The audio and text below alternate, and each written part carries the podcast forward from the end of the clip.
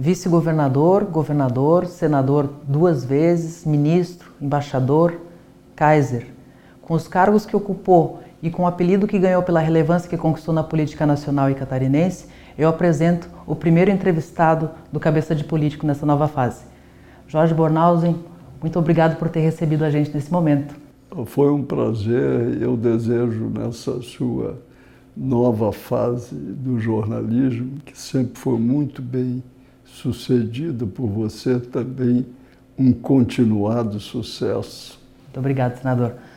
A gente vê hoje um país muito dividido entre o bolsonarismo e o antibolsonarismo, entre o petismo e o antipetismo. E a gente vê que o senhor é um crítico aos, a essas, essas duas polarizações, aos dois lados dessa polarização.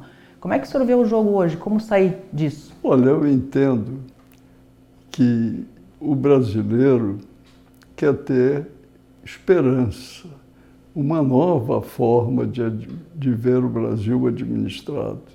Não deseja nem aquela corrupção do passado que caracteriza um dos lados, nem a irresponsabilidade do governo atual que caracteriza o outro lado. Há necessidade de alguém que represente o Brasil como ele é, um personagem moderado, que se dirija a todos e não a facções, que tenha um bom perfil político e administrativo, que seja ficha limpa, que se preocupe com as pessoas mais pobres, no momento muito especial de crise que vive o Brasil, em que sofrem mais aqueles que ganham menos ou que não ganham nada. Há que pensar neles. Tem que ser uma pessoa que queira construir um Brasil diferente do que vivemos no presente e do que já vivemos num passado recente. Então o senhor acredita que há espaço para uma terceira via? Eu acho que 50% da, do eleitorado brasileiro não aceita essa polarização. E por não aceitar, vai imprimir uma série de condições para que os líderes políticos e os atuais pré-candidatos se unam. E isso será muito útil para o país. E acho que não vai ocorrer assim de imediato, é evidente. Os pré-candidatos estão aí tentando se viabilizar. O senhor aposta em alguns nomes? Eu, eu primeiro acho que, no prazo, nós só vamos ter essa convergência a partir de março do ano que vem. Por quê? Porque primeiro precisamos as regras eleitorais esclarecidas. Como será o pleito do ano que vem? Segundo, porque há uma janela partidária em março, e essa janela vai determinar umas migrações de deputados federais, deputados estaduais, e você verá uma consolidação maior dos partidos maiores. A partir daí, eu vejo a possibilidade da união, da convergência numa nova via, um polo democrático. Nomes existem vários. Você pode citar alguns? Eu acho que dentro desse perfil moderado, dessas condições, sem excluir ninguém dos pré-candidatos, eu acho que caminha mais para uma figura como a do Rodrigo Pacheco, presidente do Senado, como ex-ministro Mandetta, como ex-governador do Rio Grande do Sul, mas não desprezo nenhum dos pré-candidatos que venha também a se consolidar. Isso, eles têm essa oportunidade eu acredito que só a partir de março é que teremos essa solução. Como é que o senhor, com a sua experiência, tem trabalhado na construção dessa, que o senhor chama Nova Via? Olha, eu tenho conversado, evidentemente, dentro da, dos meus limites. Eu não sou inscrito em nenhum partido político, mas sou um preocupado com o Brasil, com as novas gerações, com aqueles que estão sofrendo hoje com a pandemia com aqueles que estão sofrendo hoje com a falta de emprego, aqueles que estão sofrendo hoje com a falta de remuneração mensal. Então é preciso que se encontre um caminho.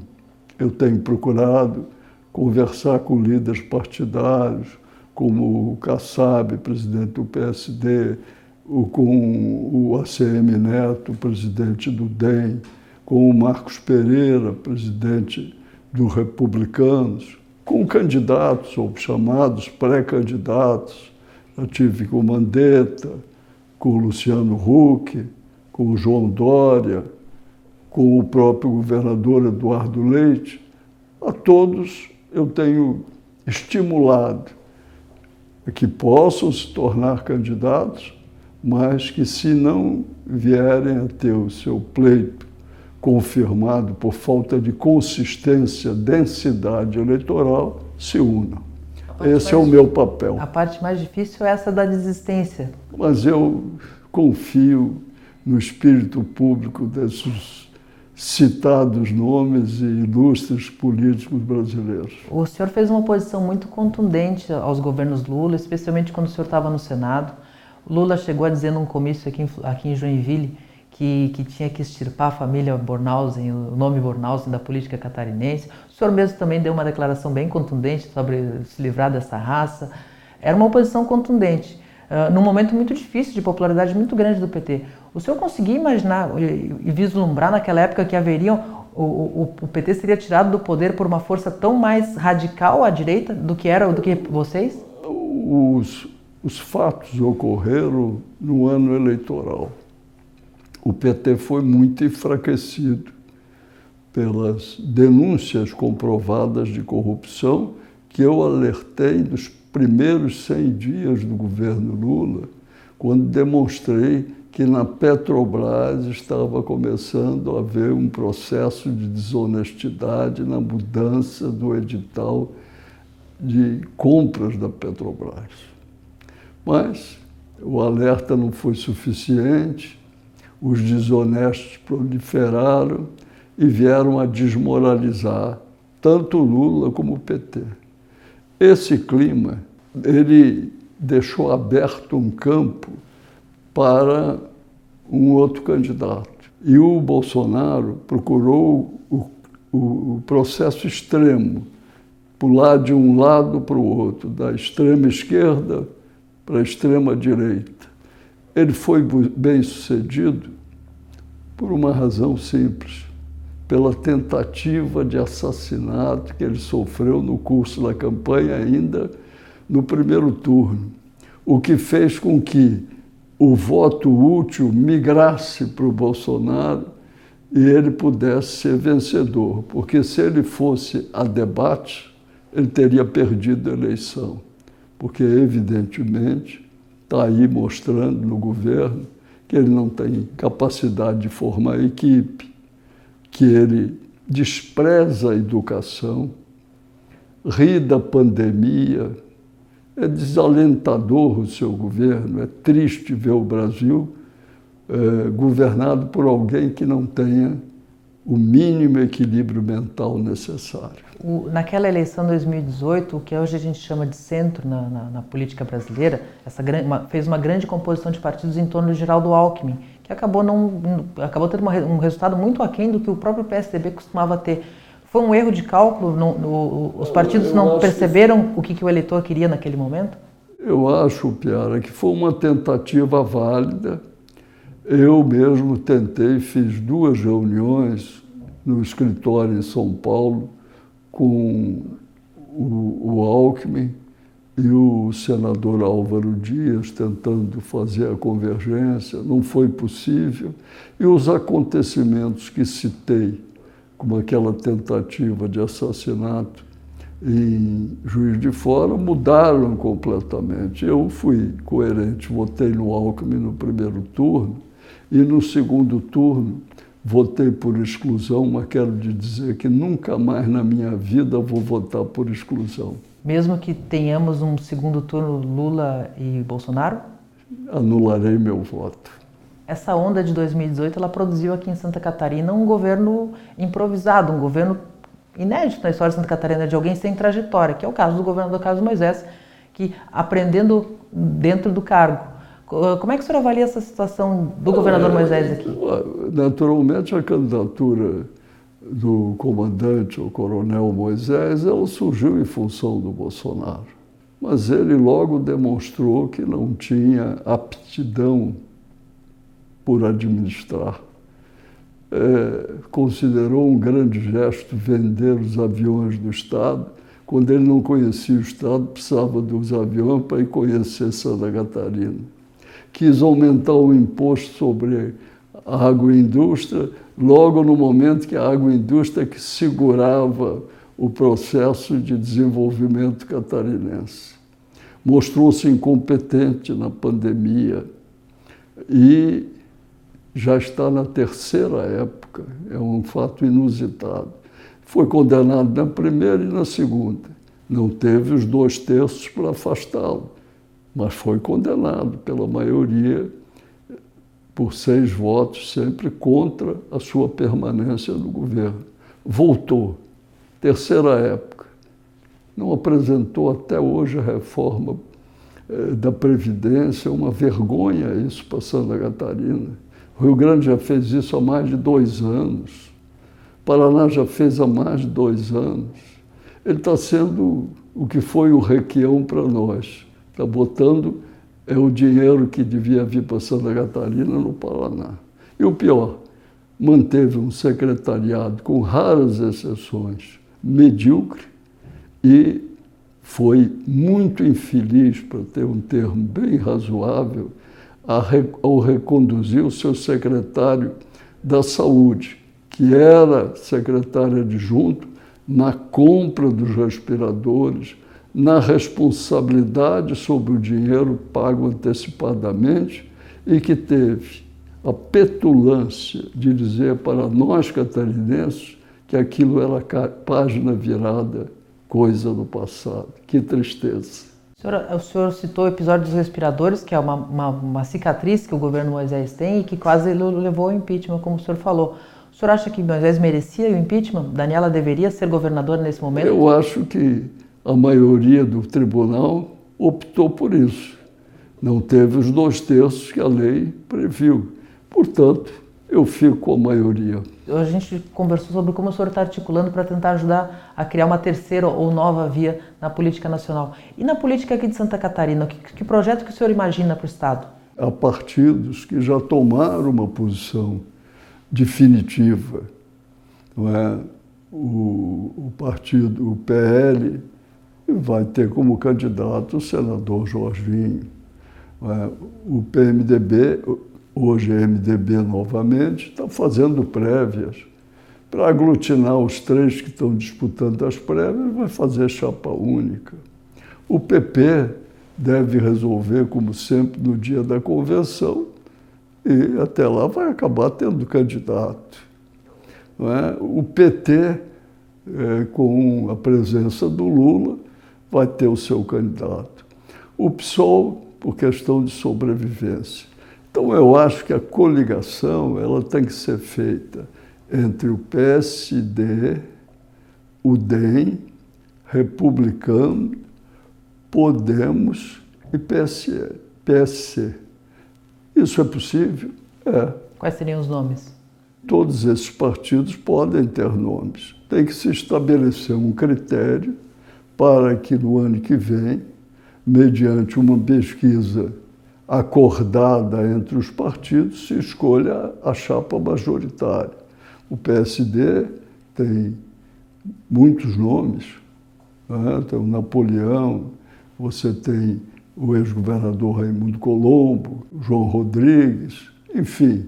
É, o, o DEM tem o Jean Loureiro, que é um nome também muito bom, o Podemos tem prefeitos que estão sendo bem-sucedidos.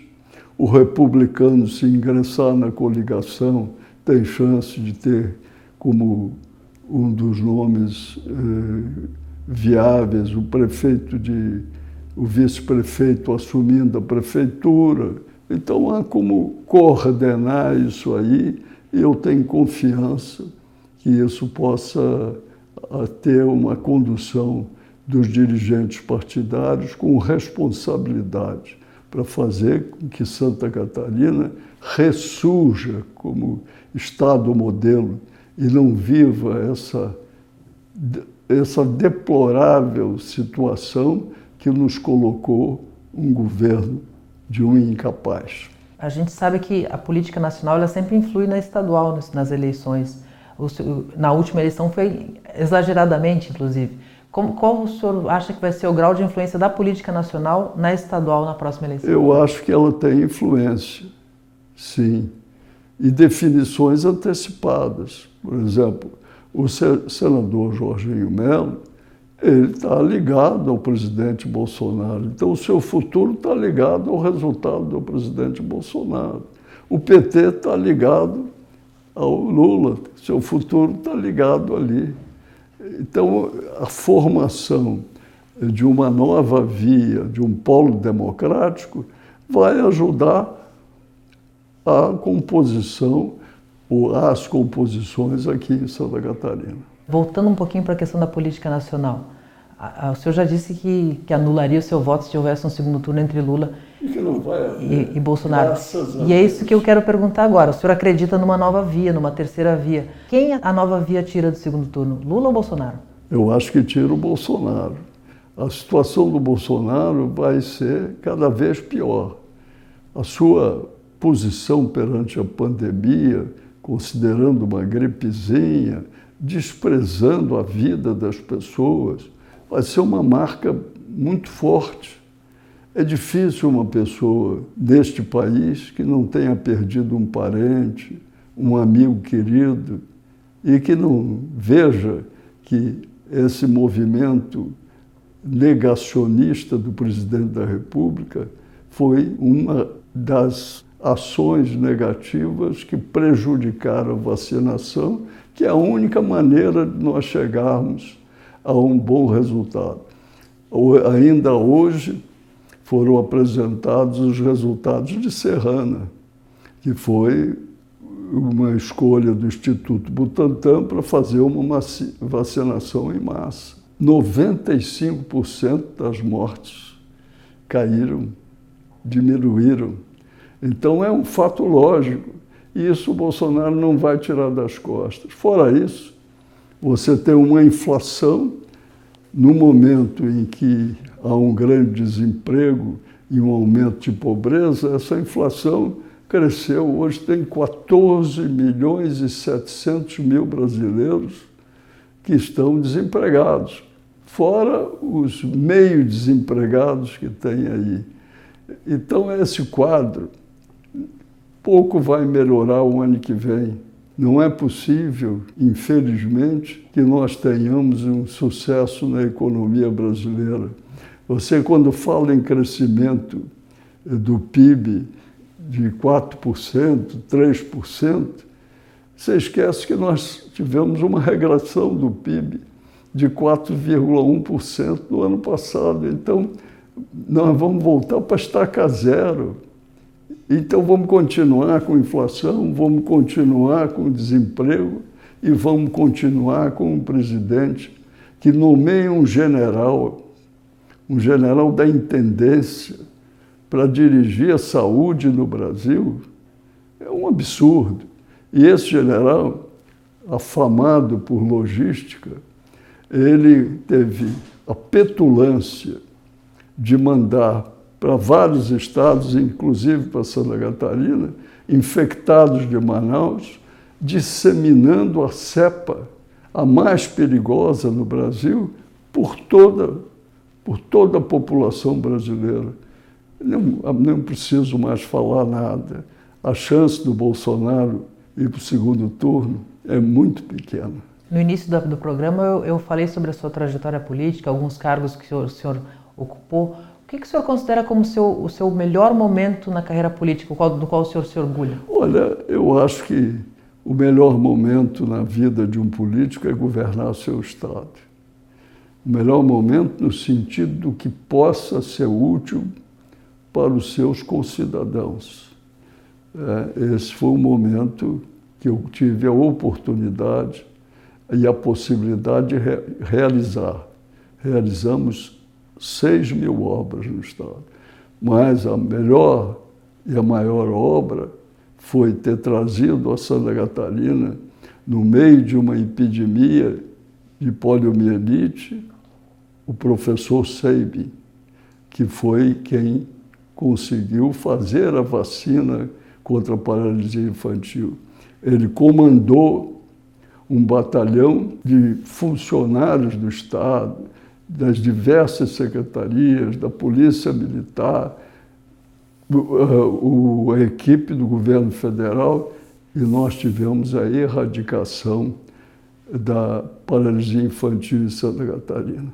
Eu acredito em quem conhece a ciência e eu acho que a arte de governar depende de saber escolher seus auxiliares. E o senhor tem algum arrependimento, algum momento em que o senhor tomou uma decisão que o senhor gostaria de poder revê-la? Olha, eu acho que as alegrias foram mais do que as frustrações. Portanto, só os bons momentos são os que eu relembro e que me lembro. Senhor Jorge Conder Bornhausen, Conder Bornhausen são sobrenomes que deram quatro governadores da Santa Catarina, incluindo o senhor.